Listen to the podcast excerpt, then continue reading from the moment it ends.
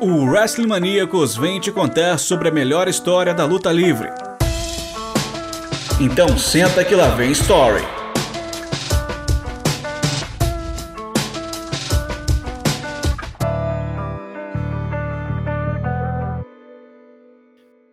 Na história da luta livre existem milhares de rivalidades consideradas históricas, que duraram quase uma década, como por exemplo John Cena e Randy Orton ou Okada e Tanahashi. Porém, nenhuma delas teve um final tão icônico e impactante para a indústria quanto Bret Hart e Shawn Michaels, que ganhou o infame nome de Montreal Screwjob e completou 25 anos na semana passada.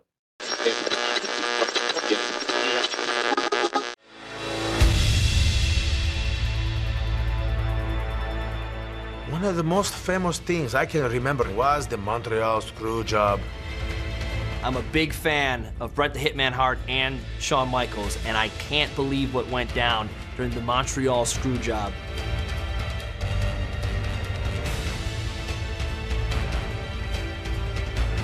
This match was a long journey in itself. Took 18 months to get it done. And the smart money is, is that you will never, ever see it again. The story that unfolded, the rivalry between Shawn Michaels and Bret Hart. As a fan watching this, I had no idea what was going on as it was happening. Look at this! Oh, you're kidding me. Michaels, are you going to try to beat Bret Hart with a sharpshooter? Yes, he is! Watching it go down, as a fan, you, you it kind of blended the lines of reality and, and who was the winner, and everyone was confused. Are you kidding me?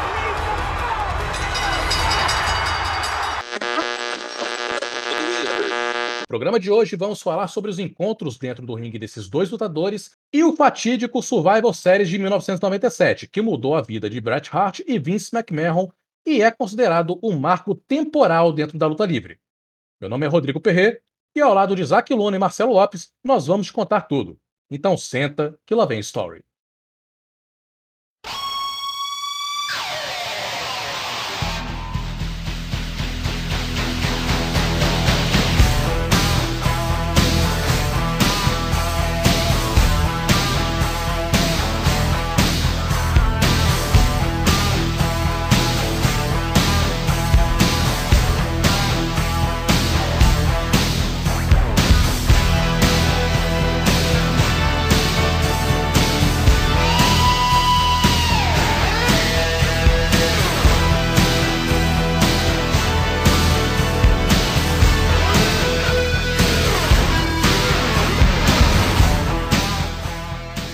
Alô, você que está nos ouvindo na vigésima edição do Senta Que Vem Story, podcast de histórias aqui do Astromaníacos. Meu nome é Isaac Luna, muito obrigado a você que deu play em mais essa edição, edição número 20, edição é, especial pra gente, 20 programas, 20 histórias contadas. É, edição número 20 a gente deixou separado para contar uma história especial. A gente vem trazendo uma história que foi muito, muito pedida é, pelos leitores, pelo, pelo pessoal que acompanha o nosso trabalho. É, desde lá da primeira, segunda, terceira edição, o pessoal falava: Ah, quando vocês vão contar sobre o Montreal Screwjob? Quando vocês vão contar sobre Bret Hart Shawn Michaels? Era muito pedido e a gente resolveu trazer aqui nessa vigésima edição, edição especial. Porque além de ser edição 20, além de ser uma história que é muito importante para luta livre, a gente aqui do, do, do Senta Que Lá Vem Story recebendo um novo membro do podcast. Quem ouviu a edição, acho que 18, 18, 19, a gente falou sobre umas mudanças no programa, é, até colocar mais gente aqui. E eu tive que chamar ele, que não é novo no podcast, porque se você ouviu o episódio entre The Rock Mankind, você já ouviu a voz dele por aqui. Marcelo Lopes. E aí, Marcelo, tudo bem? Bem-vindo de volta ao Centro Vem Story, agora como membro do programa também.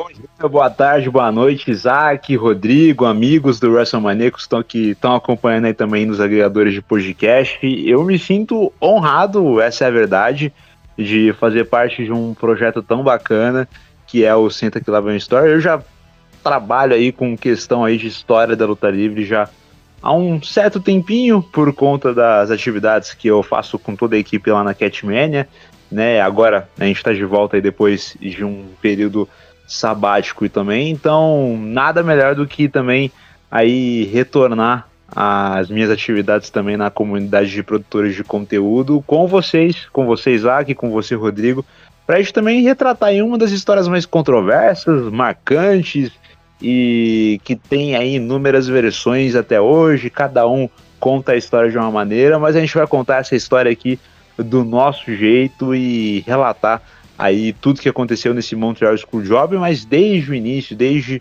os primeiros as primeiras trocas de olhares entre o Shawn Michaels e o Bret Hart, mas em resumo eu tô muito honrado, tô muito feliz de a partir aí desse episódio 20 especial também estar tá aqui com vocês contando essas, essas histórias, então para mim é uma honra mesmo. Obrigado, eu agradeço vocês aí também por essa oportunidade.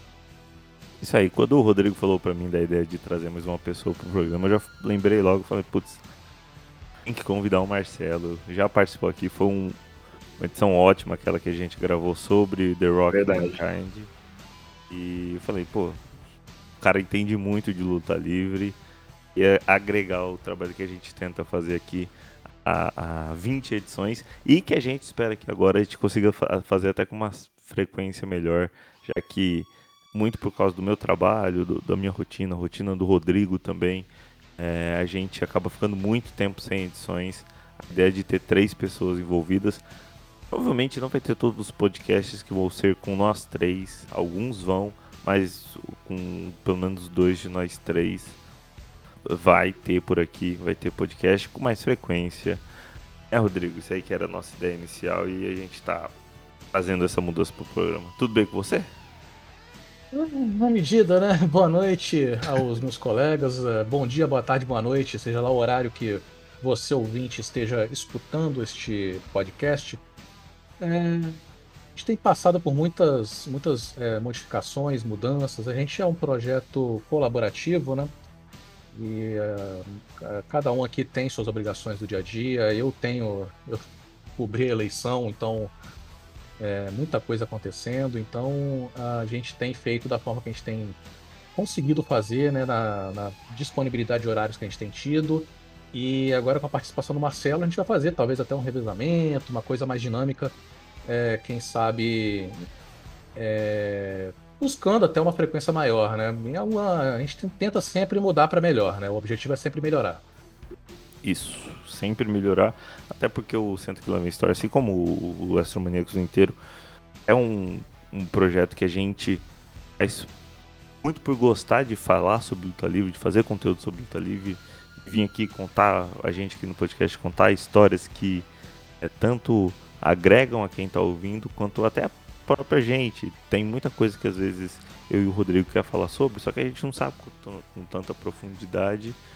E agora o Marcelo, gente não sabe tanta profundidade que na pesquisa, na produção do roteiro, é, a gente vai descobrindo mais coisas, vai entendendo mais o que é essa luta livre que a gente gosta tanto. E, como o Rodrigo falou, é, o Astromaníacos, o Centro Clever Stories, nosso podcast, nossos textos, tudo isso fazem parte de um projeto colaborativo, sem nenhum patrocínio grande por trás, sem nenhum conglomerado por trás, a gente faz, faz nosso, nosso trabalho aqui. Sem, e sem remuneração porque acaba sendo um trabalho muito mais muito mais nichado. A quantidade, o público da luta livre no Brasil hoje ainda não é tão grande quanto merecia ser, quanto já foi antigamente. A gente faz um negócio muito mais fechado, o que faz com que a gente não tenha patrocinadores, não tenha dinheiro entrando como a gente gostaria. Porém, a gente tem as contas para pagar, as contas das ferramentas que a gente usa para produzir nossos vídeos lá na Twitch, nossos podcasts aqui nas plataformas, todas as plataformas de áudio, para produzir os textos lá no site, para manter o site no ar, para manter é, as ferramentas funcionando. A gente tem contas para pagar, a gente tem custos mensais. Então eu já deixo aqui logo no começo um recadinho. Se você puder, se você gostar do nosso trabalho, se você gostar do que você ouviu aqui, é, gostar do que a gente faz nas redes sociais, por favor, confere nosso financiamento coletivo em apoia.se barra A partir de R$ reais por mês você já ajuda a gente a pagar as contas, a manter o site no ar. O site já está há 14 anos falando de luta livre aqui. A gente quer fazer isso por mais 14 anos, por mais que às vezes a gente fique muito de saco cheio com algumas coisas, mas a gente quer manter no ar. É... E a gente precisa da sua ajuda para isso. apoia.se barra Se você puder nos ajudar, confere lá. É, a partir de 8 reais por mês, você você faz com que o WrestleManiacos continue funcionando, continue ativo. Tem os planos de apoio, você, dependendo do nível do plano de apoio, no atingimento de metas, a gente tem um retorno para você em forma de brinde, algumas coisas que a gente está planejando. É, lá em apoia.se você confere tudo. Beleza? É, o recadinho inicial era isso. O outro é que toda segunda-feira, é, dependendo de você está ouvindo esse podcast, a próxima segunda-feira da semana que você estiver ouvindo, confere aqui no, na plataforma do Astromaníacos também o Café com Lutinha, que a gente deixa atualizado sobre as lutas da semana que está começando é, no mundo afora. WWE, AEW, independentes no Japão, mais futuramente nós vamos trazer lutas do México também. É, Café com Lutinha, segunda-feira de manhã, nas suas plataformas de áudio favoritas, não importa elas quais sejam. Os recados iniciais são esses. Dá pra gente começar indo lá pra 1988. Quem quer começar? Agora eu tenho. Antes eu falava, quer começar, Rodrigo? Agora eu tenho o Rodrigo tem o Marcelo também. Marcelo quer, quer as honras para começar essa, esse, essa história de hoje? Ele podia estrear, hein? É, então, manda ver. Vamos lá, com toda a honra, com certeza. A história entre Shawn Michaels e Bret Hart começa na divisão de duplas em 1988. O Bret já estava na empresa fazendo duplas com Jim Neidhart na Hart Foundation desde 84, e naquela altura já eram bem estabelecidos e campeões de duplas com certa frequência. Quando Shawn Michaels e seu parceiro Marty Jannetty foram contratados pela WWE, em uma decisão que lhes agradou a vários lutadores da época por conta da arrogância e frequência em festas dos membros da The Rockers. No entanto, a popularidade dos Rockers logo fez com que a dupla ganhasse atenção e subisse nos degraus da divisão dentro da WWF. Mais high flyers que a maioria dos outros lutadores da divisão e com personagens carismáticos, não demorou muito para que o caminho dos Rockers e da Hart Foundation se encontrasse. Inicialmente, Brett conta em seu livro Hitman que estava interessado em trabalhar com os Rockers, o que acabou acontecendo em 1989. Abre aspas para o Bret Hart. Eu olhava para Sean e Marty e pensava que eles eram bons workers e bons lutadores. Eu estava interessado neles porque, sendo uma dupla, e eu e Neidhart éramos os campeões de duplas quando eles chegaram, nós realmente precisávamos de algo novo, fresco, e quando os vi, fiquei muito interessado em que eles entrassem e tivessem a chance de trabalhar conosco.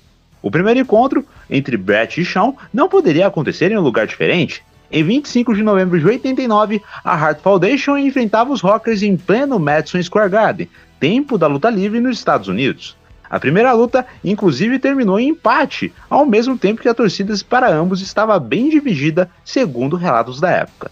As duas equipes tinham boa química no ringue e o encontro de estilos diferentes entre eles funcionava muito bem ao longo do início da década de 90. Entre as várias lutas entre eles no Sunday Night's Main Event, no Saturday Night's Main Event, perdão, uma que se destaca é o encontro entre eles em pleno Tokyo Dome, no WrestleFest. E em 1990 também acontecia o primeiro encontro individual de Shawn Michaels e Bret Hart dentro dos rings. 11 de fevereiro de 1990, WWF Wrestling Challenge. Uma singles match, o Bret Hart, acompanhado pelo Jim Hart, enfrentava o Shawn Michaels, que estava sendo acompanhado pelo Mario Gianelli. Essa luta ela é bem curtinha. É, é, eu queria adicionar alguma coisa nessa época. Não, não tem muitas lutas disponíveis sobre os Rockers e os e a Heart Foundation. É fácil assim no YouTube. A gente gosta de priorizar lutas que estão no YouTube. Tem, tem duas assim na verdade, só que nenhuma grande dentro dessa história entre eles. É, mas tem essa luta, é uma luta bem curta, ela tem menos de 4 minutos, é, e ela acabou, obviamente, por desqualificação após a invasão do Janeri e do Nate Hart atacando, atacando os lutadores. Mas vale assistir é, pelo registro do fato histórico, ser a primeira vez que o Bret Hart e o Shawn Michaels estavam se encontrando, e essa luta você, se você não conseguir achar no YouTube, lá no nosso post desse podcast lá no site do Astromaníacos. Eu vou linkar todas as lutas lá para vocês assistirem. É muito engraçado que você olhando assim é, esse Shawn Michaels, é, na, principalmente na época dos Rockers, era muito estranho, né? Aquele cabelo muito anos 80, assim, que é um negócio muito diferente do que a gente é muito acostumado a ver, porque, querendo ou não, os Rockers não eram. Depois do, do passar do tempo, eles deixam de ser tão interessantes assim. Você olha o Shawn Michaels, por exemplo, nessa luta individual com aquele cabelão, você fala assim, pô, muito diferente, muito diferente.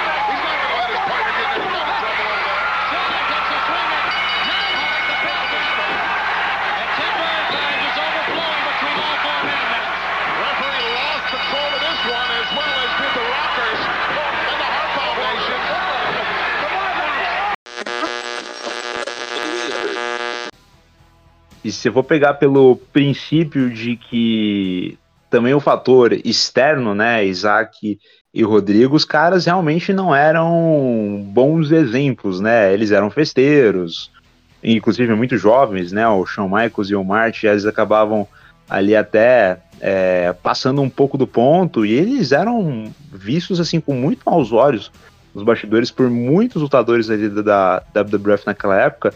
Tem, aqui, tem até aquele documentário da A&E, daquela série de, de lendas que a WWE fez muito recentemente, e, e o documentário sobre o Shawn Michaels mostra muito dessa, dessa parte, né? E naquela época o Shawn Michaels já teve alguns problemas com, com álcool e tudo mais, né? A, a, a própria questão da conquista dos títulos de duplos, que a gente vai relatar um pouco mais para frente, e, e, eram ali é, tempos diferentes e é, vendo esse, esse primeiro combate é bom pro registro, que você vendo o roteiro dele, parece que ele é um combate de 2022 no Monday Night Raw, porque ele combinaria exatamente, perfeitamente com o que acontece hoje, mas ali já dá para ver o começo de algo que é, escreveria a história aí pelos próximos anos com toda certeza.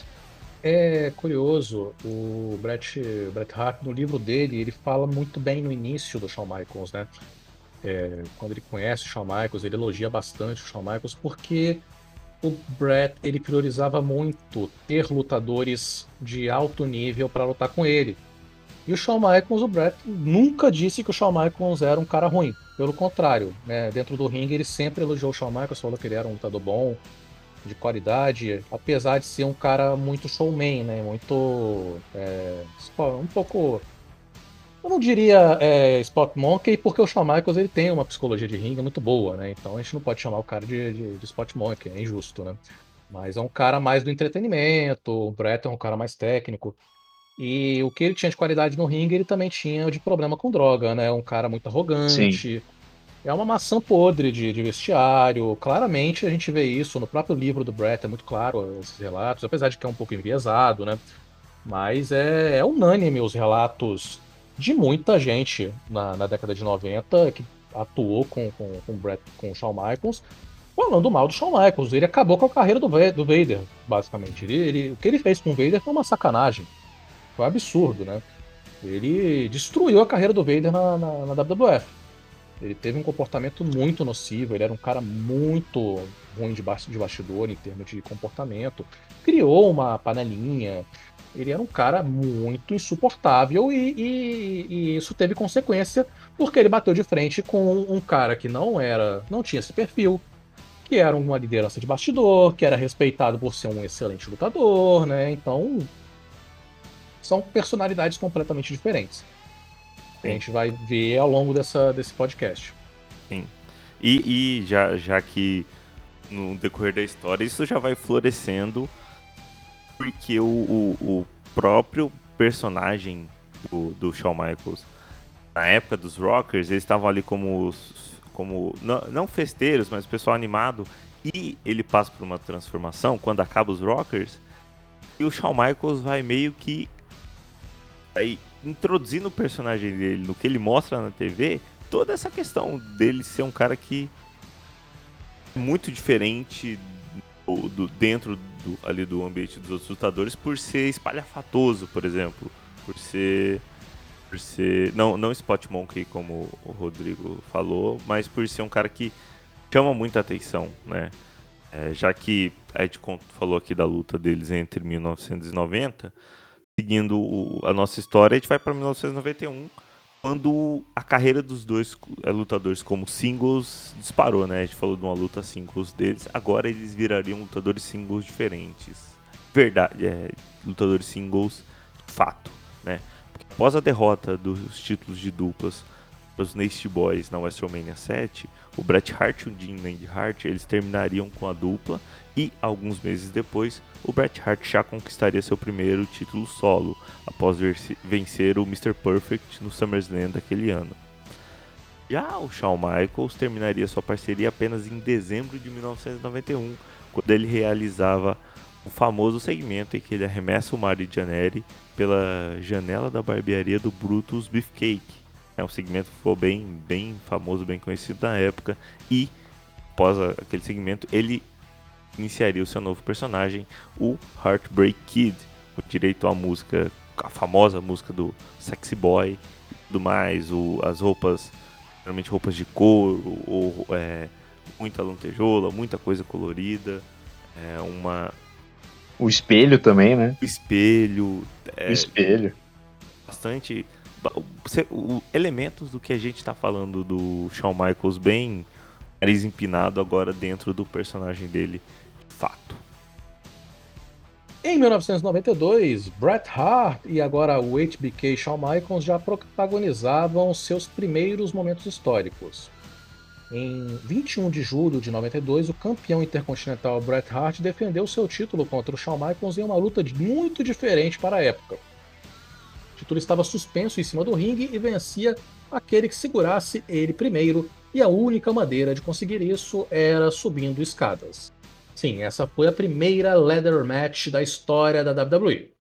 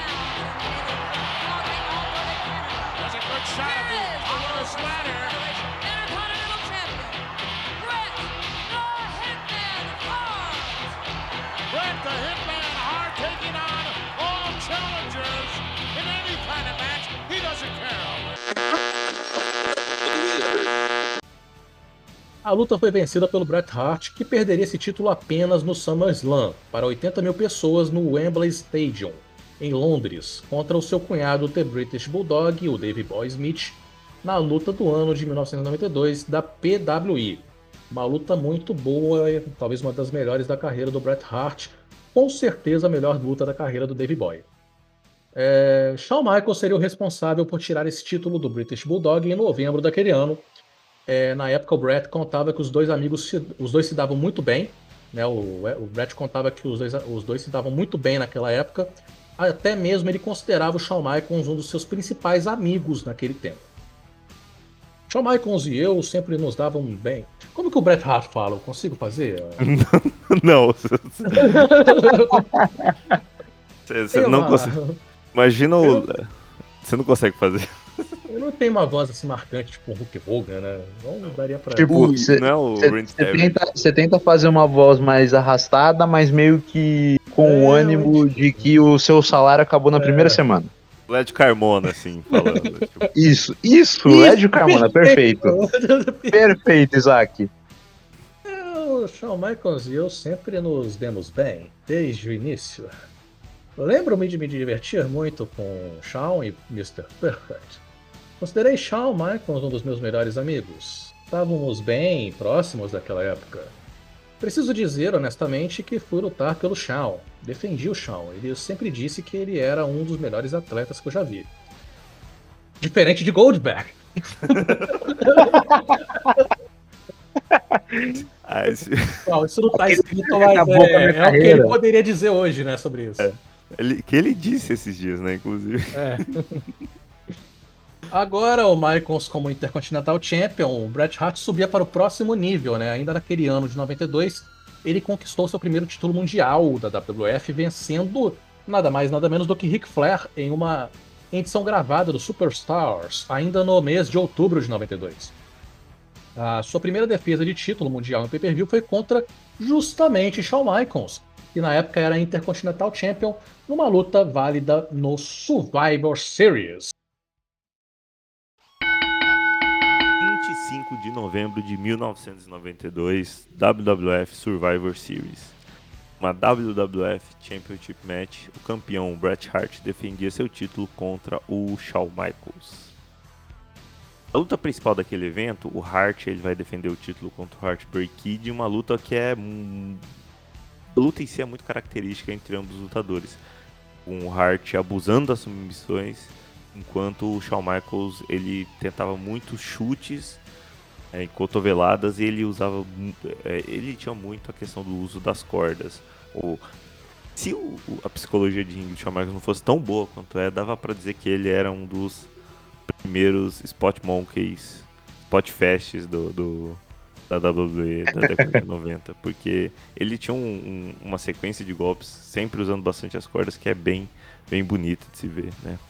E por mais coincidência que tudo, o Bret Hart ele consegue encaixar o sharpshooter Shawn Michaels e retém o seu título em pleno Survivor Series.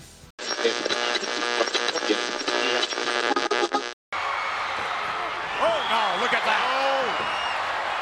Oh. Oh, he bungeed himself. He certainly did. I'll tell you, if Michaels don't get him tonight, his next opponent will. A lot has been taken out of the hitman, but Michaels is going to do it. A very good point, Bobby Heenan, because Shawn Michaels has really taken it to the hitman Bret Hart. And I'm not so sure it's because of the ability of Shawn Michaels or whether or not it's because of the record-setting pace. This is it. To the hitman. This is it, pal. Oh. Did you see that? Did you see that? Yes, no. The sharpshooter, can he do it? No, it's not on the shit stand. No, it's not on the shit. Don't give up. It's going to be over. Don't give up. Oh, He did it again. The hitman Bret Hart, victorious. He still remains the WWF champion. I have never seen anything like this in my life. O Bret Hart ele ainda defenderia seu título mundial contra o Razor Ramon, o Papa Shango e o Ric Flair antes de perder esse título na luta principal do WrestleMania 9 contra o Yokozuna. Já o Horrorosa. reinado- Horrorosa, essa luta é, é inacreditável. Já o reinado Aquela principal. luta ali foi uma bizarrice num nível tão. Coisas de Hulk Hogan. Pois é. pois é. Já o reinado do Intercontinental Championship do Shawn Michaels duraria até maio de 1993, com o Shawn Michaels perdendo o título para o Marty Jannetty, o ex-parceiro de Rockers, que eu não entendo porque que a WWE tentou achar alguma coisa do Marty Jannetty quando ele era claramente muito pior que o Shawn Michaels desde a época de Tag Team. Em 93, Bret Hart e Shawn Michaels se enfrentariam no Survivor Series de forma improvisada. Após a derrota para Yokozuna na WrestleMania, Hart conquistaria o King of the Ring daquele ano e iniciaria uma rivalidade com Jerry Lawler, que se dizia o único King ali. É uma rivalidade que conquistaria o prêmio de Feud do ano de 93 e que contaria com uma luta entre a Hart Foundation, com Brad, Jim e agora Bruce e Owen Hart, contra Lawler e os seus cavaleiros no Survivor Series. No entanto, Jerry não pôde comparecer ao evento já que ele estava sendo investigado pela polícia na época e foi substituído, substituído por Shawn Michaels, que lutaria ao lado do Black Knight, Blue Knight e Red Knight.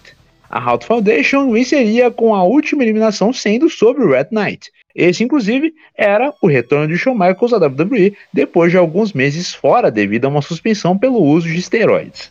Os É, eu anos de não- eu- 94 eu- ah, não coloquei no roteiro, porque até Sim. não dá pra, pra, pra explanar muito, mas o Jared Lawler sendo, sendo procurado pela polícia é uma história muito bizarra.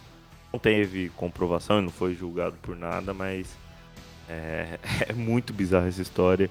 E o Shawn Michaels já estava aí tomando sua primeira suspensão pelo uso de esteroides, algo que até hoje, até hoje ele não não conseguia, ele não assumia que ele fez algo desse tipo, mas é, é muito curioso pensar que ele já dá os seus primeiros seus primeiros indícios de indisciplina, mesmo sendo um lutador que naquele momento, ele sendo Intercontinental Champion, naquela época era muito mais importante que hoje em dia, mas ele sendo Intercontinental Champion, ele lutando ali, ele lutou pelo título mundial no Survivor Series, ele já dava seus primeiros exemplos de indisciplina dentro do da WWE, né?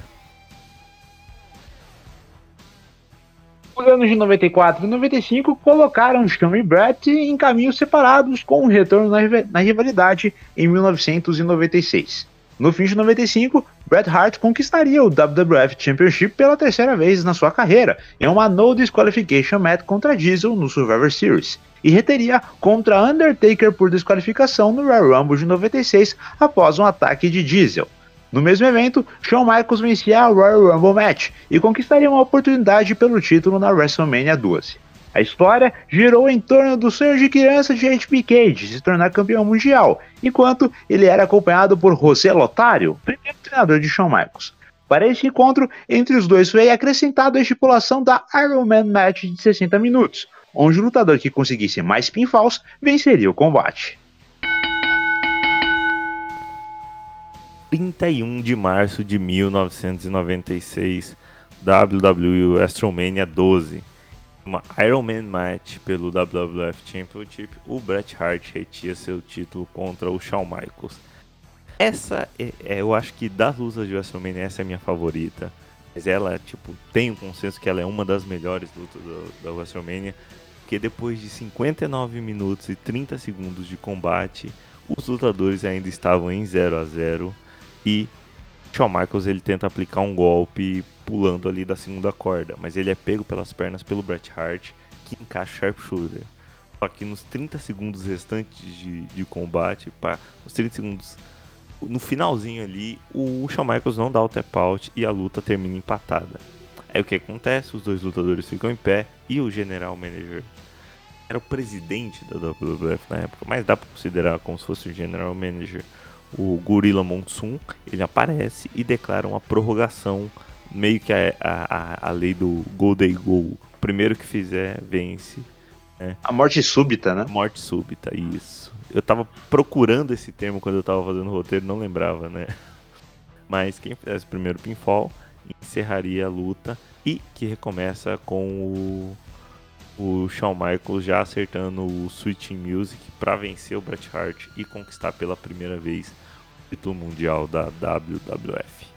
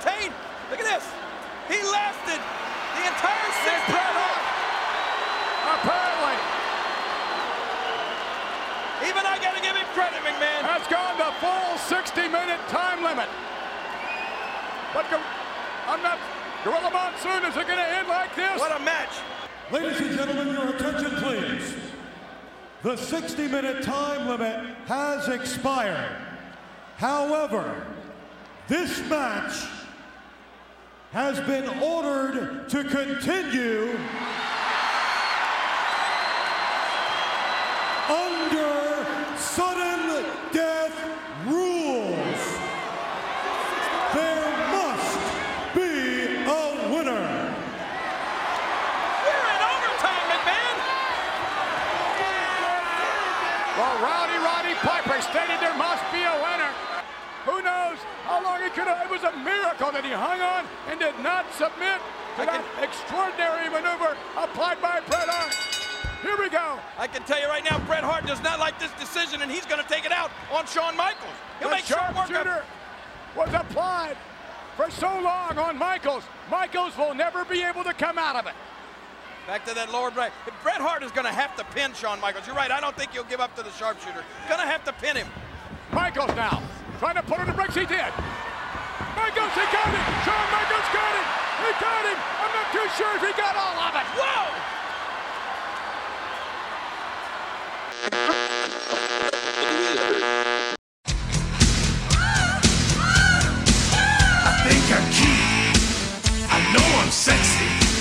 I've got the looks that drives a girl wild. I've got the move that really move 'em. I said chill up and down their spine. I'm just a sexy boy. I'm not your boy toy. I'm just a sexy boy. I'm not your boy toy. I make them hot. Acho muito curioso até hoje que o Iron Man Match terminou na prorrogação por 1 a 0 Por quê? Porra, porque, né? Eu entendo a psicologia, ah, os caras são tão do mesmo nível que nenhum consegue pinar o outro. Mas porra, é uma Iron Man match. O conceito deveria ser, tipo, ocorrer alguns pins na luta, né? Mas é tipo, eu entendo a, a, a, a psicologia. É uma luta boa, um pouco cansativa, né? Porque 60 minutos de luta é um pouco cansativo, né? Para um ser humano ficar assistindo. E, e eu acho que, sei lá, podia ter terminado 2x1, né? Alguma coisa assim. Eu, eu bucaria de outra forma, mas a luta foi muito boa, então não, não, não tenho direito. Quem sou eu pra criticar, né? Mas o, o- combate ele é, ele é inteiro, assim.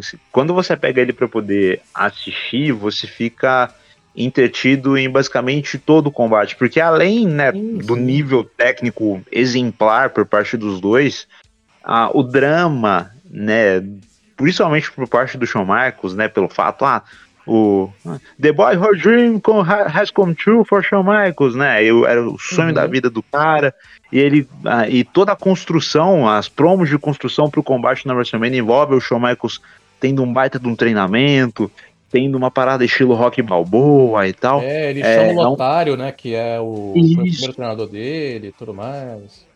Então tem toda essa, essa estética. Tem até um momento no spot ali que o, o, o eu não lembro se era o Howard Finkel já nessa época, ele toma um, um Music sentado ali no, na, na área dos Timekeepers ali. É um, é um combate dramático do primeiro até o último segundo. E essa parte da, da, da, da morte súbita, deixando, tipo, o personagem do Bret Hart, que já era antipático, não somente o, o personagem, mas também o ser humano do Bret Hart, ali incrédulo na hora de perder, e ele não. E, e meio que ele, sim, ele não, não, não vende a derrota de, uma, de maneira legítima, né? A reação dele permanece fria em todo momento, é algo que, que acrescenta pro drama também. Eu acho que essa luta só funciona com esse tempo todo por conta de serem Bret Hart e Shawn Michaels.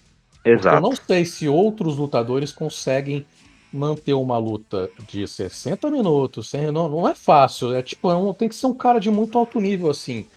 Talvez um Okada e Tanahashi conseguem, se eu não me engano, tipo um Kenny Omega.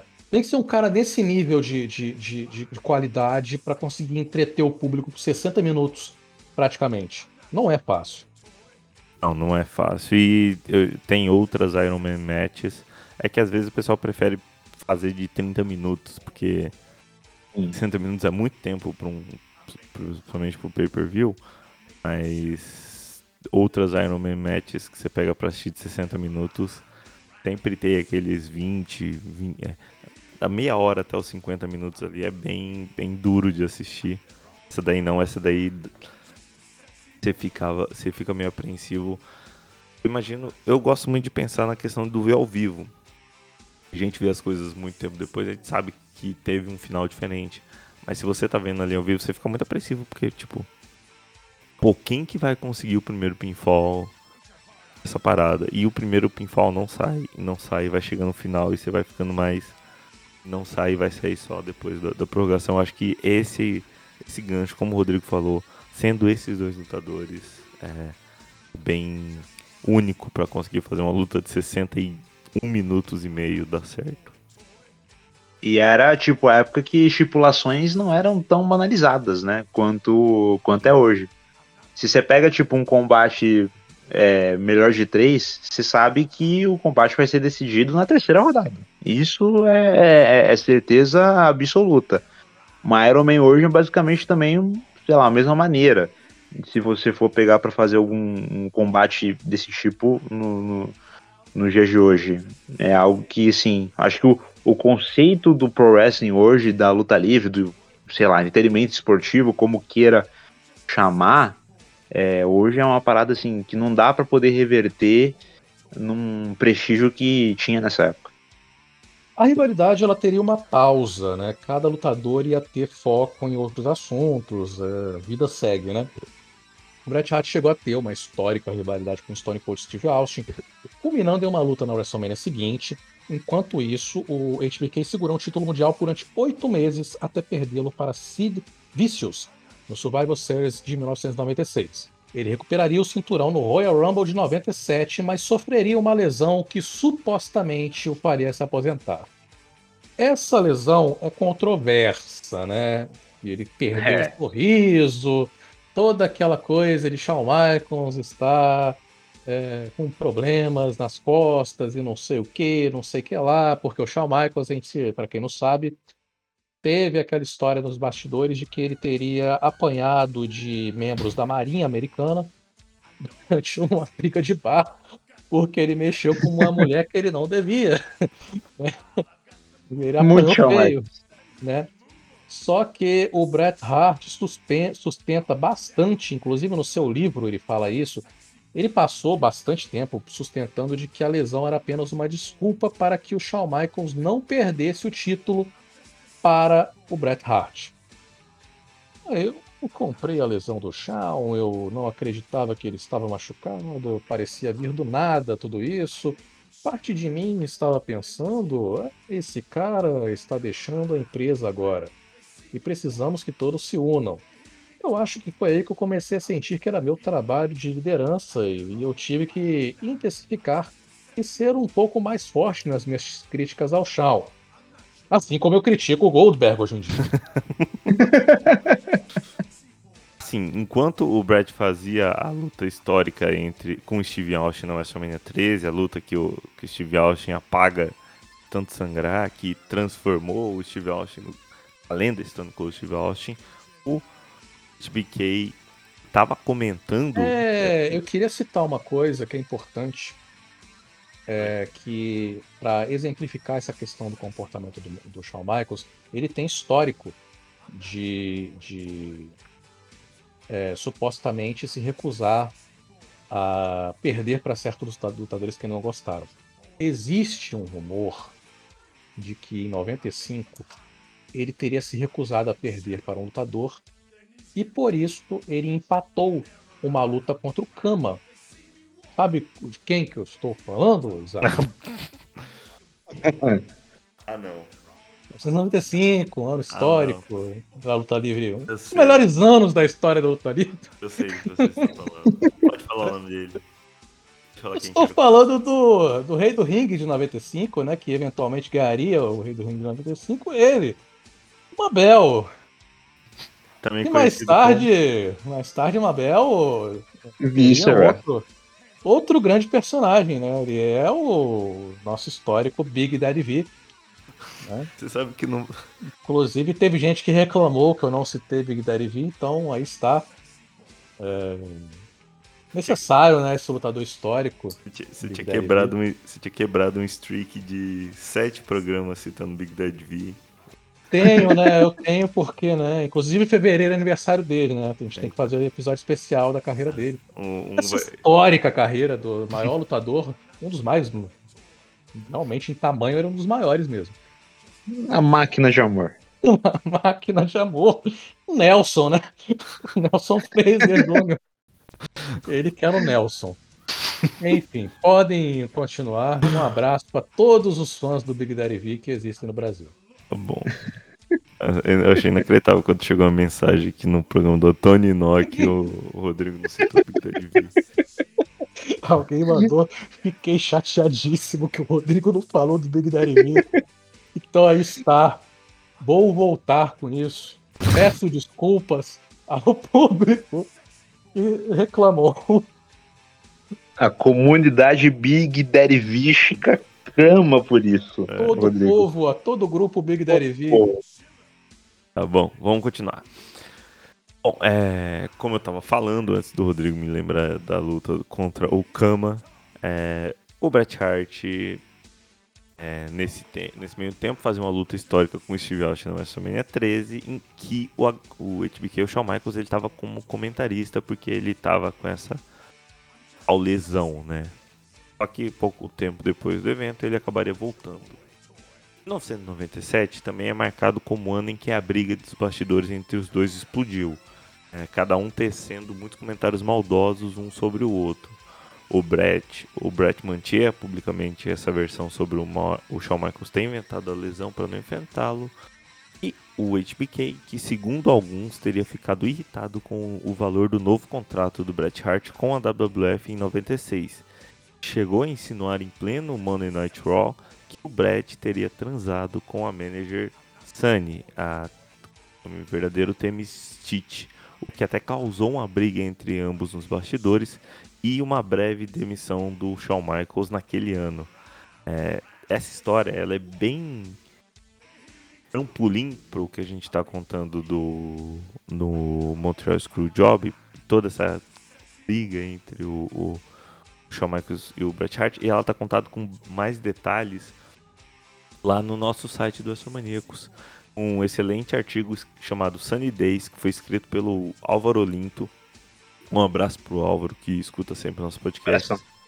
Ele escreveu esse artigo muito bem detalhado, explicando quem que era a Sunny, por que, que o Shawn Michaels teria feito isso, com mais detalhes, e o, o- a fúria do Bret Hart com toda essa história.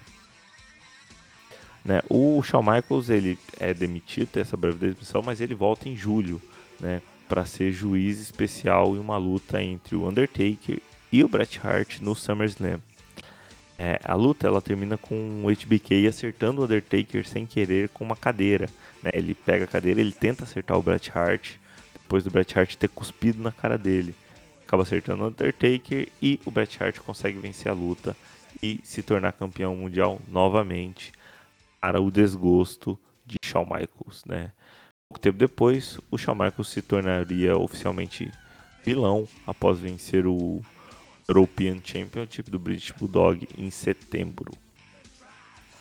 É, o Shawn Michaels e o Undertaker, eles ainda se enfrentariam um pouco tempo depois numa, na primeira Hell in a Cell no evento Bad Blood, onde o Shawn Michaels ele vence a luta, que contou com o debut do Kane, né? O Kane ali surgindo como um irmão do Undertaker, e a gente já falou sobre essa luta, esse Shawn Michaels e Undertaker, na quarta edição do Senta Que Vem Story, sobre as lutas entre Shawn Michaels e The Undertaker, todas elas listadas lá no programa, na quarta edição. Depois que você terminar aqui, dá um pulo lá, procura no seu tocador de podcast favorito, você vai achar esse podcast também.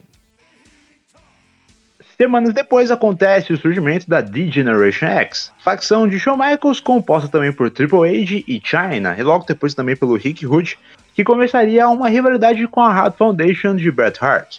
Agora o HBK era o degenerado e o Bret Hart o herói canadense que reclamava de tudo e começava a ser odiado pelos americanos. Essa rivalidade entre ambos levaria para a última luta entre eles e a última luta dessa edição do podcast no Survivor Series de 97. Mas antes, a gente precisa falar de um outro fator: o contrato do Bret Hart com a WWF.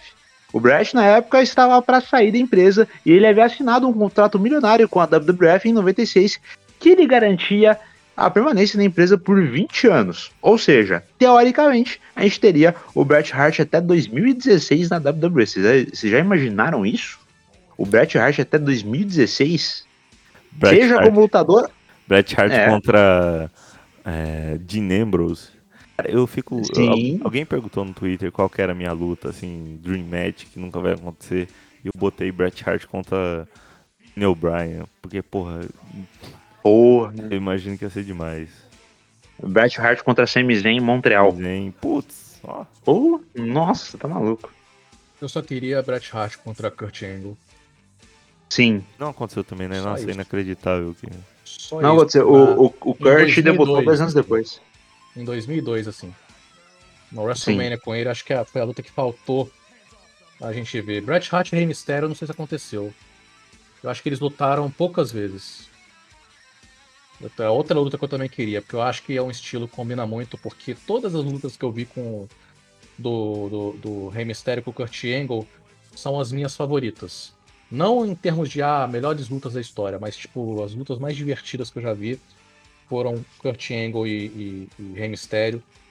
E eu acho que o Rey, o Rey, o Rey com o Bret Hart faria, tipo, uma WrestleMania assim, faria magia. É, E o Angle foi um dos primeiros rivais do Rey Mysterio na WWE, né? É, Os dois tinham uma, tinham uma química exemplar. Tanto o, cara. O combate entre os dois no SummerSlam daquele ano é maravilhoso.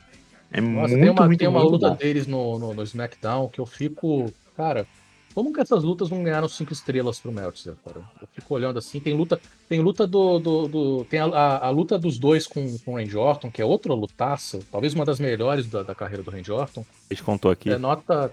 É nota 3, 3,5 3,5 pro, pro Meltzer. Eu fico olhando assim, que porra é essa, cara? Tipo, pra mim é uma. É porque nenhum luta- deles nasceu no Japão. É, é, então. É, Mas, eu- mas- mas, é, sobre esse contrato do, do, do Brett até 2016, se eu não estou enganado, é, a ideia não era que ele ficasse até 2016 lutando, era que ele ficasse até determinado tempo e depois ele trabalharia no- nos bastidores, ele seria um part-timer, ele seria um, um road ah, agente de bastidor, né? Eu sou em inglês, às vezes eu, eu tento falar inglês, eu me arrependo e eu desisto. É, um agente, um general manager, alguma coisa assim. É, Então, eu acho que seria uma função que, que combinaria, seria muito boa para WWE. Talvez ele não ficasse de qualquer forma o tempo inteiro no contrato, porque eu acho que eventualmente ele tretaria de qualquer jeito com o Vince mas aí já é outra história. É, e naquela época eles já tretavam, então imagina se esse contrato seguiria é, sendo aí vigorado entre o Bret Hart e a WWF. E falando do próprio contrato, ele era uma tentativa de manter seu principal nome na época da empresa, evitando que o mesmo fosse para a concorrente WCW, que estava crescendo e cheia da grana para poder pagar lutadores re- renomados, inclusive muitos que já haviam feito histórias na WWE antes. Porém, em 97, a WWF não tinha mais condições de manter esse contrato devido a uma crise financeira da empresa. O Vince, então, avisou a situação ao Brett e disse que ele deveria ouvir as propostas da, da, da WCW, que ofereceu 9 milhões de dólares ao longo de três anos. Ele então assina o contrato com a WCW uma semana antes do Survivor Series, com início a partir de dezembro de 97. Ao 9 longo das milhões, é, só interromper, a gente parece, tipo, 9 milhões ao longo de três anos. É, para padrão de, de, de lutador hoje, talvez não seja, tipo, tanto assim, se você parar pra pensar, ah, talvez o, Bro- o Brock Lesnar ganhe 10 vezes mais do que isso em um É ano. uma luta. É. Só É, que é é década de 90 isso, né? Tipo, a gente tem que ajustar a inflação, que isso dá dinheiro pro caralho. Isso é muito É. Imagina se fosse converter pra real naquela época. Ah. Uma- Nossa! Essa é uma maravilha. É três 97 casas cheias de Kinder Ovo. Nem que em 97 eu acho que o real e o, e o, e o O dólar ainda tava perto, o né? dólar ainda estavam próximos, né? Acho que tava 2, Sim. 2, 3, 3 reais no máximo. Um dólar. Ao longo daquela semana, o Vince tentou convencer o Bret Hart a não sair da empresa como o WWF Champion. A ideia é que era era fazer né, o Shawn Michaels vencê-lo no Survivor Series, que acontecia na cidade de Montreal, no Canadá.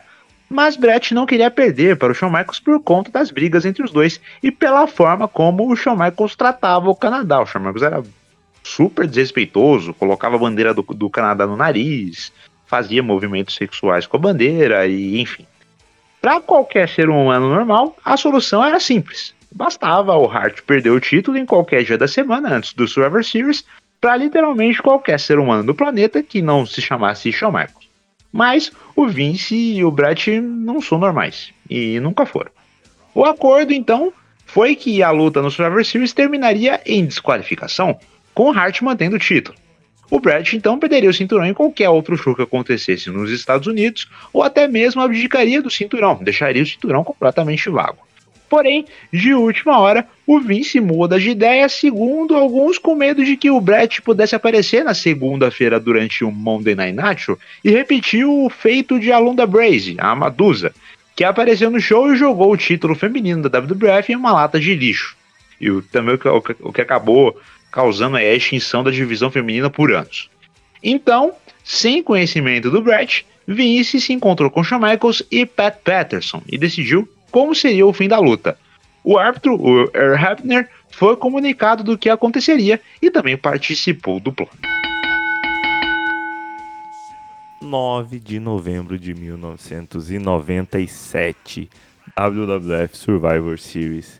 Em uma WWF Championship Match, Bret Hart defendia seu título contra o Shawn Michaels. É, apesar dessa luta ela ser marcada pelo final dela, é, a luta entre ambos foi ótima, como sempre eram os encontros entre os dois lutadores. Agilidade do Shawn Michaels encontrando, encontrando com a técnica e as submissões do Bret Hart. Porém, tinha um clima muito estranho no ar. Vince McMahon, que geralmente fazia, até aquele momento ali, ele fazia trabalho de entrevista dentro do ringue, ou comentarista ali, na mesa dos comentaristas na frente da câmera, agora ele estava parado ao lado do ringue, acompanhado pelos Stooges, né? O Pat Patterson e o Gerald Briscoe, olhando a luta bem de perto. É, e dava pra ver, desde o momento que o Shawn Michaels ele sai do vestiário, acompanhado pelo Triple H, eles estão com a cara muito estranha. Você, você percebe assim. Sim. Olha, você olha o vídeo da entrada dos dois, dá pra ver que tem alguma coisa que tá muito diferente, não tá normal. E o Shawn Michaels ele tava tão desnorteado que ele não sabia onde era o caminho da gorila, da gorilla position, né? Pra poder entrar na arena e fazer a luta. Tanto que tem, tem um momento que ele pergunta pro Triple H e fala: "Onde- pra onde a gente tá indo? pra onde a gente, a gente deve ir? Sim, ele tá muito. Eles estão muito. com alguma coisa. Tá, tá muito estranho. No final da luta, o Bret Hart ele tenta acertar uma cotovelada de cima do corner no Shawn Michaels, que coloca o Earl Hebner na frente do caminho. E quando o Shawn Michaels e o Bret Hart se levantam, o Shawn Michaels acerta o olho do Bret Hart, que cai no chão e encaixa um sharpshooter. Rapidamente, o Earl Hebner manda só o gongo. Bret Hart, que não havia dado tap out no sharpshooter, não entende nada, enquanto na arena começa a tocar Sexy Boy. Shawn Michaels agora rapidamente sai do ringue, pega o título e vai embora de vai embora acompanhado por Triple H. Já quando o Bret Hart se levanta, ele vai na- do lado do ringue e cospe no rosto de Vince McMahon.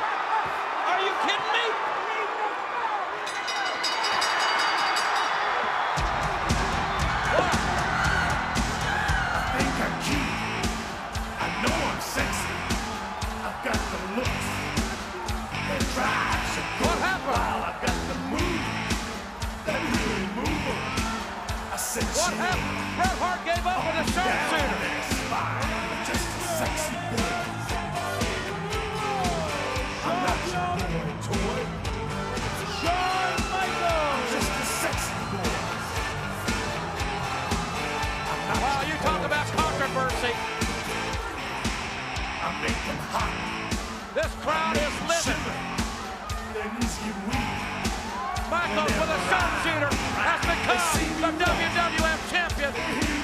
And Bret Hart is standing in disbelief.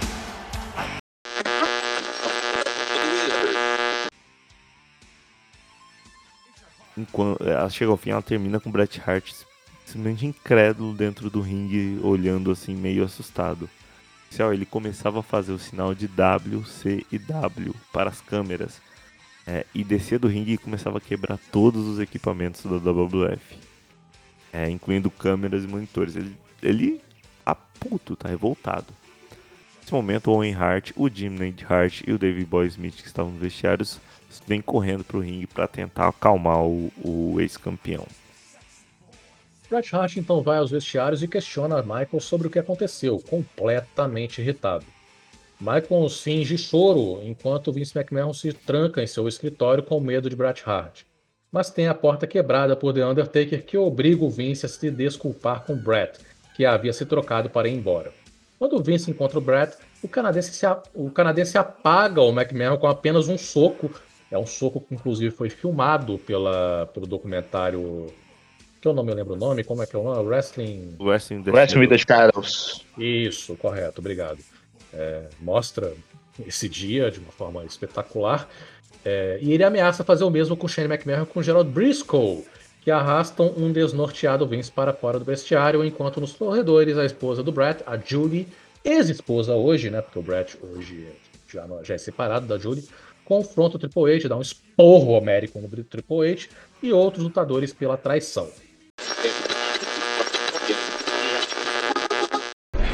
You guys all have a meeting this afternoon and decide the whole thing? Don't give me that shit. Because you guys knew it. Swear to God. You knew it from the very beginning. All of you. I swear to God, I knew nothing Yeah, well, swear to. God all you want. Someday God is going to strike you down. I mean, Yeah. I know No, you're upset, even- but- No, I am upset. I had nothing to do. I didn't know anything You had just as much to do with it as the rest of them. I knew Nothing about it. I'm sure you didn't. I'm sure you didn't. That really sucks, you know.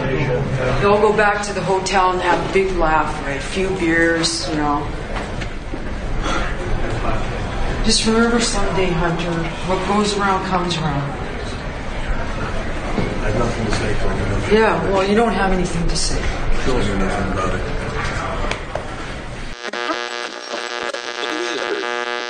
É, inclusive, nos bastidores fala-se que quem deu a ideia.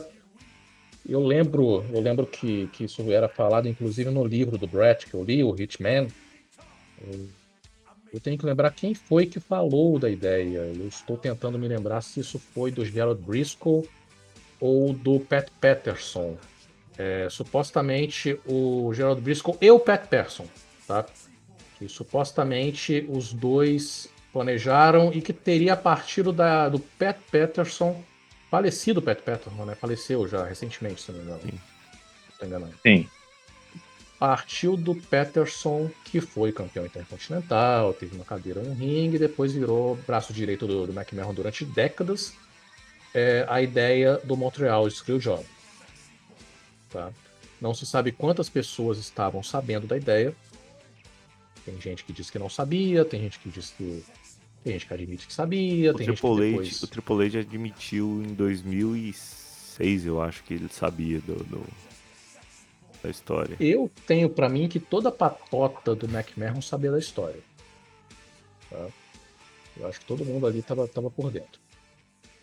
É, Após a briga, o Bret Hart deixaria a WWF, iria para a WCW e ficaria até os anos 2000, após sofrer uma lesão que causou o fim da sua carreira dentro dos rings. Contra quem? Contra quem? É, eu quero fazer um parênteses aqui. o Brett. O, o, o, a- a- a- o que aconteceu, né, na verdade? O Brett ele teve uma lesão, uma contusão durante a luta do Goldberg, contra o Goldberg. O Goldberg é um lutador que não é um primor de técnica. né? sabe que ele é um lutador que baseado muito na força física, né? É, que ele vem, o personagem dele é todo um lutador baseado na força física. E ele teve essa conclusão, mas não foi só essa conclusão que causou a aposentadoria do Brad. Foi tá? o sharpshooter no corner, né? Que. Ele toma um chute. Foi uma- ele- na- não, na verdade, to- ele- ele toma um, um, um chute, um super kick do Goldberg. Eu lembro dessa luta. Ele toma um super kick do Goldberg e ele cai desnorteado por causa da concussão. Não, mas, mas não A foi luta- só não, essa então. luta, não foi só essa luta. O, o, o, a- o Brett ele conta no livro que depois dessa luta ele passou muito tempo lutando. Tipo, ele tem um período que ele, que ele nem se lembra direito o que aconteceu, porque ele, tá, ele teve a conclusão e ao invés dele ficar em repouso para se recuperar da conclusão, porque se ele só tivesse essa conclusão e, se- e ele ficasse, por exemplo, seis meses, sete meses, oito meses, um ano afastado, se recuperando, um tempo, um tempo afastado sem lutar, três meses que fosse, ele, ele conseguiria se recuperar ao ponto de não causar uma aposentadoria. Só que ele teve a conclusão, isso o Isaac vai saber porque o Isaac acompanha a NFL e isso a gente teve o caso recente do Tua. Tá bom. É, ele teve a conclusão e depois ele teve várias sequências de lutas em house shows, em eventos da WCW. Ele não parou, então ele foi agravando as conclusões. Ele foi tendo uma série de conclusões complementares junto com isso. Então ele foi agravando a situação dele até ele chegar num ponto em que ele simplesmente não conseguia mais lutar. Ele não conseguia nem ficar em pé direito. Então, é, ele chegou num ponto da, da vida dele em que ou ele se aposentava ou ele morria. Né? E ele, ele próprio falou já numa entrevista que não é culpa do Goldberg. Hoje em dia ele fala do Goldberg, acho que até como uma piada. Sinceramente, é uma piada que ele faz. Ele faz, tipo, acho que o Goldberg até sabe que deve ser uma piada. Ele faz pra provocar, pra fazer piada. Acho que não, não deve ser um ódio 100% nisso, porque não é possível. Não é possível uma pessoa odiar tanto ser humano assim. Ele odeia o Goldberg mais do que o Vince, hoje em dia. Supostamente, né? Pelo, pelo que ele fala. Então eu acho que deve ser uma, tipo, ah, pra manter o meme e tal. Ele sabe que a internet adora esse tipo de coisa. É, Eu não duvido que um dia, tipo, a WWE capitalize isso, coloque os dois ali pra, tipo, fazer uma storyline, colocar um representante de cada um pra lutar, alguma porra assim. É o tipo de coisa que o Vince ia adorar. né? Com certeza. É, então, eu só queria fazer esse parênteses dessa situação. É, eu citei a NFL porque teve um, um jogador da NFL que ele teve um, Eu escrevi, eu escrevi um texto, acho que tem duas semanas, e recentemente, pra quem, é, pra quem tá ouvindo, a gente tá gravando isso aqui no dia 14 do 11 de 2022. É, recentemente aconteceu um caso de concussão muito sério, que foi o do Hangman Page. Ele toma um golpe e ele cai desacordado dentro do ringue. né? Uhum. E depois ele, ele, ele tá até afastado até agora do, da EW. A gente não sabe quando ele vai voltar. E foi Ou bem. seja, a EW fez o que a WCW devia- ter feito na década de no- de 90. Devia ter final da década de 2000. É. Sim. E foi praticamente na mesma semana aconteceu um caso na NFL que o Rodrigo citou, que foi o do Totago Vailoa, que ele toma um sec. Ele é jogador quarterback do o lançador do Miami Dolphins. Ele toma um sec, ele toma um, ele cai no, no meio do, do, do gramado e bate com a nuca no chão. E sofre uma concussão.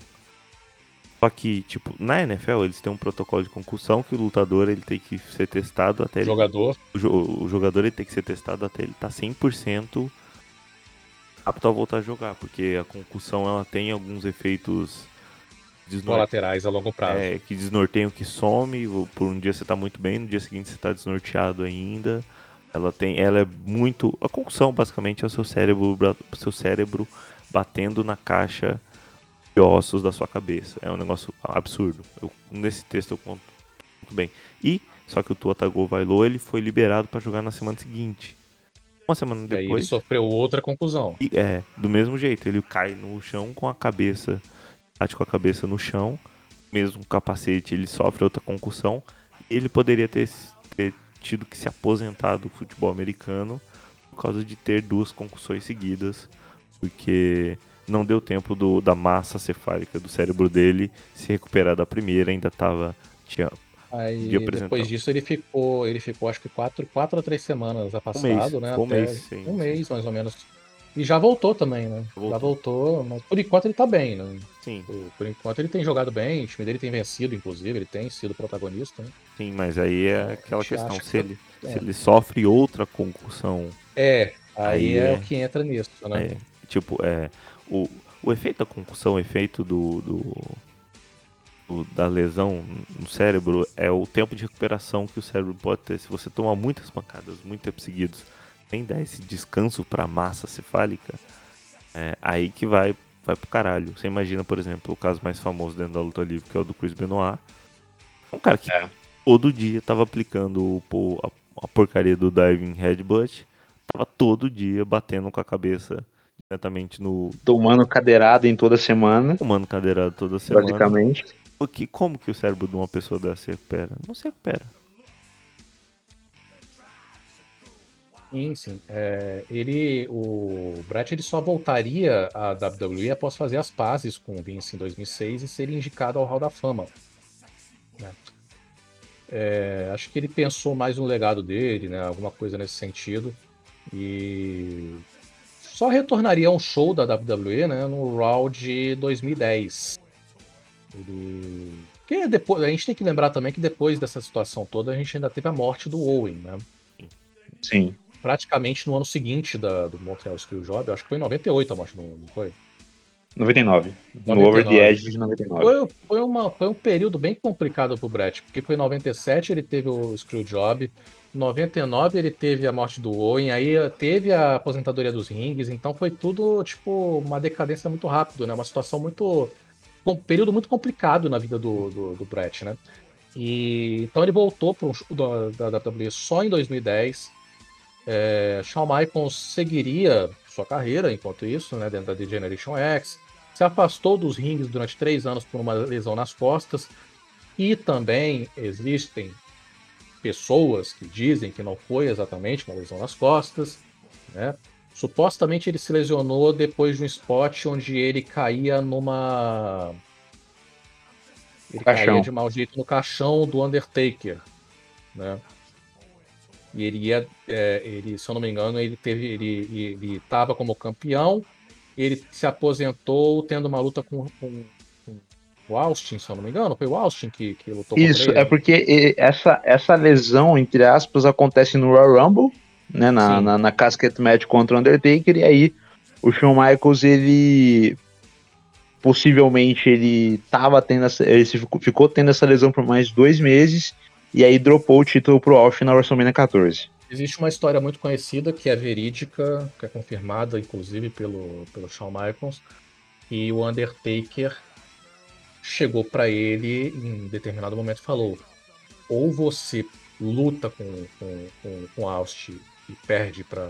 Se você vai, vai se aposentar, você perde a luta pro Austin, senão eu vou te espancar. Foi essa situação. Porque existem também uma conversa de que o Shawn estava com problemas com drogas no auge. Ele já tinha, ele usava tudo, tudo mesmo, tudo.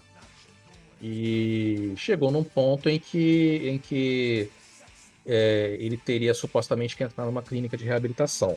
A gente não sabe até onde isso é verdade ou se é por causa da lesão das costas que ele se aposentou e ficou três anos fora. Mas existe essa questão de que ele teria tido um, um, um problema muito sério com, dro- com as drogas e teve que ficar esse tempo todo afastado para se recuperar. E aí ele encontrou religião, eh, se casou, e aí voltou eh, na dé- no início da década de 2000. 2002 na storyline 2002, com o é, H. com o WO, com o NWO. Isso. Isso. É, Se bem que ele já estava aparecendo em alguns shows, né? Só que não como lutador, como commissioner durante a Atitude Era. Ele perdeu praticamente toda a Atitude Era, né? Depois da pós. Né?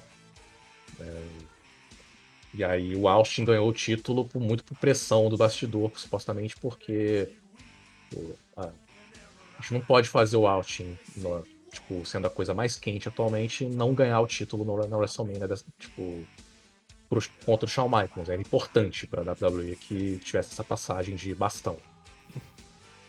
O evento do Montreal Screwjob é considerado um marco temporal da história da WWE. Existe um antes e depois da luta livre. Né? Na luta livre de uma forma geral, americana principalmente, né? É o início oficial, assim, da famosa Atitude Era. Apesar de que eu e, outras pessoas é, é, é, que analisam esse, esse período já consideram que 96 já é o início da Atitude Era, né? É, que mas a gente pode colocar como grande ponto de partida a- a- o Montreal Screwjob. E o Vince também se tornou um personagem, além de um mero comentarista entrevistador, ele assumiu oficialmente o posto de autoridade, de dono da WWE, de cara do mal, e ele capitalizou aquela polêmica inteira para criar o maior rio da história da luta livre americana, que é o Vince McMahon, né, da década de 90. E um personagem que durou até hoje, até ele ser afastado da luta livre por motivos extra luta livre, né? Sim. É, duas semanas depois dessa, dessa luta do. É, duas semanas depois, dois shows seguintes do Monday Night Raw, o Vince McMahon aparece no, no Monday Night Raw, algo- só que na posição de entrevistado, não só não de entrevistador como ele sempre fez, para falar com JR, Jim Ross. Ele manda a famosa frase do é, Brett Screw Brett. O Brett Hart que ferrou com o Bret Hart, não foi culpa dele, não foi culpa do, foi culpa do Bret. No momento em que todo mundo, em que toda a, a, a mídia estadunidense que cobria a luta livre tava falando como foi uma, uma patifaria o que a WWE tinha feito com o Bret Hart, o Vince falou, não, culpa é dele. Abraçou essa, esse ódio, não, vocês estão odiando a gente? Então vem odiar, eu preciso que vocês me odeiem. E aí começa toda a história, ele sendo o vilão do mal. É, daqui a pouco rola um, um Vince contra a D-Generation X. Daqui a pouco aparece um Steve Austin é, questionando a autoridade. E assim vai indo. E, e realmente é o maior rio de todos os tempos. Talvez que seja um, o maior desgraçado de todos os tempos também. É o maior rio de todos os tempos, Vince McMahon. É, e nasce a figura realmente do Mr. McMahon, né? Onde ele acabou realmente capitalizando aí nos próximos 20, quase 30 anos depois dessa parada do, do, do Montreal Screwjob. Ele soube usar essa forma para poder se promover e também promover a própria eh, WWE, eh, por mais eh, que as polêmicas acontecessem, ele sempre tentou buscar uma maneira para tentar deixar o nome da WWE em evidência naquela ocasião. Não é aquela parada, né? Fale bem ou fale mal, mas continue falando de mim que o meu nome tá nativa e aí eu continuo aí mantendo a evidência do, do- do- dos meus planos, né? Vamos dizer assim. Então ele ele soube fazer essa parte muito bem, é, por mais perverso e, e espalhafatoso que ele que ele fosse, né? Principalmente nessa figura mesmo de confronto com o próprio Steve Austin. Isso. Bom, a gente chega aqui ao fim do nosso roteiro. É uma história, como o, Rodrigo falou, é um marco temporal. Existe uma luta livre antes e depois da Atitude Era. É, por isso que a gente guardou essa história aqui para a edição número 20. É, daqui, as próximas edições vão, vir mais no, no- no- com mais frequência, porque agora a gente tendo aqui três pessoas na bancada, a gente vai fazer esse tipo de revezamento. Mas eu gostei muito de ter deixado essa história para a edição 20, porque também para combinar com o fato de que tudo isso aqui aconteceu, completou aniversário há 25 anos. Completou aniversário semana passada, é aniversário de 25 anos. Bom, é, vocês querem falar mais alguma coisa? Ou, ou- ou é isso? Dá pra. Fechamos aqui muito bem o, o Brett e Shawn Michaels. Você quer falar mais alguma coisa, ô Rodrigo? Não, acho que é isso. Acho que é, a gente iniciou hoje uma nova dinâmica né, na- no, nosso, no nosso podcast. Acho que espero que tenha tido uma boa recepção. A, a, a história do Shawn com o Brett é um marco, como a gente disse, um marco temporal da luta livre. Acho que é aquelas storylines que a gente sempre. aquelas rivalidades, melhor dizendo, que a gente sempre recorda. A gente tem outras rivalidades históricas que a gente pode estar abordando aqui futuramente, não só na WWE, como em outras empresas. E acho, acho essencial é, a gente sempre estar recordando essas histórias, até porque algumas coisas acabam se repetindo na, na luta livre, né? A gente vê vários lutadores surgem na luta livre, são arrogantes, são metidos, causam problemas nos bastidores, e aí é, acabam explodindo e causando situações como o Montreal Screwjob, mesmo que de forma indireta, né? É, porque essa questão do, do Montreal Screwjob só aconteceu por um motivo de uma rixa entre o Shawn Michaels e o Bret Hart. Porque se fosse qualquer outro lutador enfrentando o Shawn Michaels, talvez o Bret Hart teria perdido a luta e, pô, sem causar todo esse drama todo. né? Eu acho que um- uma, uma parada que a gente deve ressaltar, né, entre, entre aspas, nesse contexto todo, é que por mais que as, por mais que as histórias se repitam aí no, no decorrer dos anos, né, como foi o próprio caso agora do CM Punk com a The Elite na EW, é, a gente pôde ver que no final de tudo ali o Shawn Michaels e o Bret Hart, por mais que a risga deles fossem uma, uma parada que ultrapassasse ali o nível de dentro do ringue, chegasse a ser pessoal, eles acabavam ali, né? Eu vou acabar repetindo a palavra capitalizar aqui, mas é, eles queriam fazer a parada acontecer ali dentro do ringue e, e fazer as coisas acontecerem de verdade no, no que se diz é, a respeito de, de combates, de histórias e, e tudo mais. Acho que eles tinham um combustível ali. Acho que o combustível acabava influenciando eles tanto dentro quanto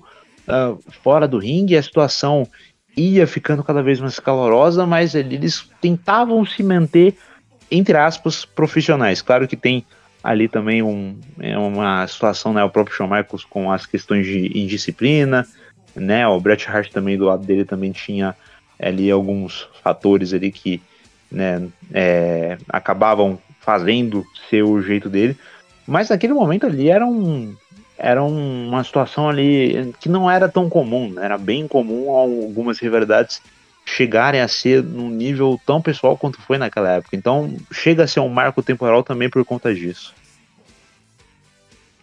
É isso aí. Tem muito, muitos elementos, muitas coisas. É claro que isso aqui, tudo que a gente falou ao longo dessa uma hora, esse programa vai ficar com uma hora um pouquinho a mais. É, é um resumo, tem muitos outros detalhes. Essas lutas que a gente citou, é, a maioria a gente vai colocar lá no site do Astromaníacos para que possa vocês possam assistir algumas lutas, provavelmente. Por exemplo, a Iron Man Match, você vai achar só no, no site da WWE Network. Talvez se os, os, piratas por aí se, se encontra alguma coisa, mas aí a gente não pode botar o link direto. Mas se pesquisar, acha, pesquisar, acha tudo que a gente falou aqui. E tem muito mais elementos, muito mais histórias.